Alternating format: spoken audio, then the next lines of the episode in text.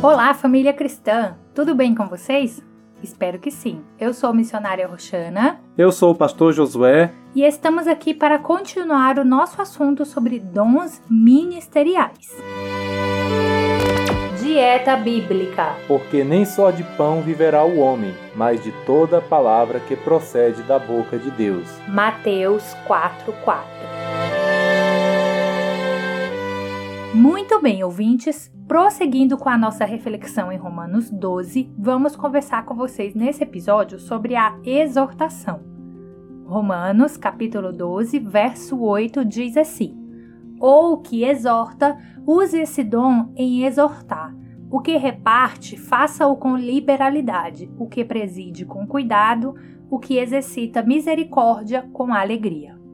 O contexto desse versículo trata sobre a humildade e felicidade no uso dos dons para a edificação da igreja.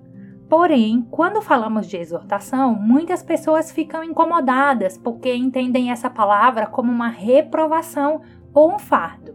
Mas será que é isso mesmo?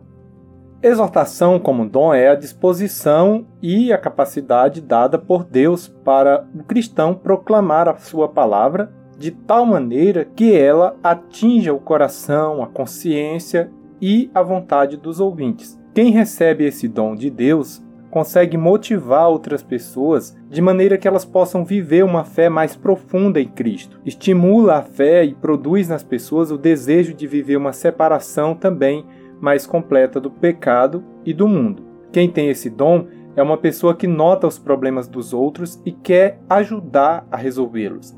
É uma pessoa que encoraja os outros a fazer o que é certo. Os que possuem esse dom querem que todos obedeçam ao Senhor e se fortaleçam nele. Como bons treinadores, pensam em maneiras simples de corrigir um problema e produzir o crescimento espiritual.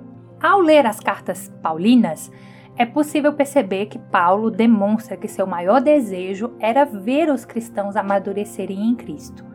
Por isso, ele compartilhava continuamente ensinamentos práticos de modo a ajudar os crentes a alcançarem o seu pleno potencial.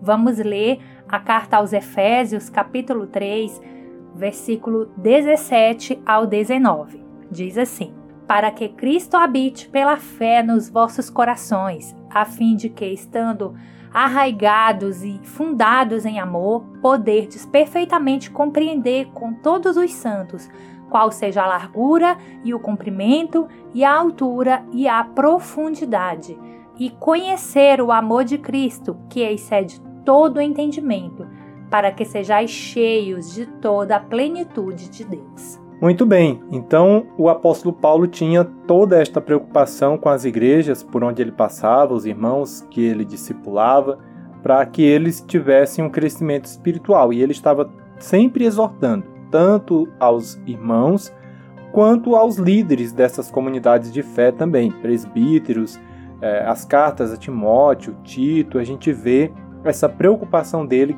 para que esses líderes tivessem um crescimento espiritual.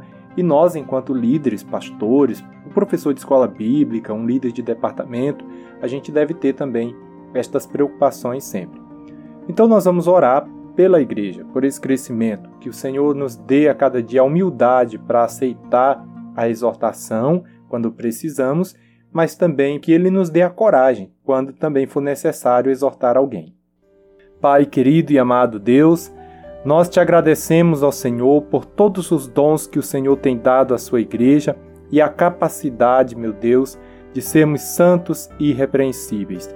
Pai, a cada dia, Senhor, o pecado tem lutado mais ardentemente contra o teu povo, e a necessidade de exortação faz-se presente. E o Senhor é um Deus que exorta, é um Deus que repreende a todos os seus filhos porque os ama. Dá-nos, ó Deus, a humildade para aceitar a exortação quando necessária, e também, meu Deus, a sabedoria e ousadia para aconselharmos e exortarmos também aqueles à nossa volta que estão precisando, Senhor. Ajuda a tua igreja a cada dia, Deus, a andar na retidão, a andar com sabedoria em tua presença, em nome de Jesus.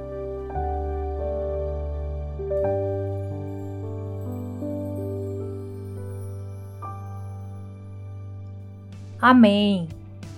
Então, fim daqui mais um episódio desse devocional, mas ainda não acabou. Continue conectado porque aqui tem uma palavra todos os dias para edificar a sua vida.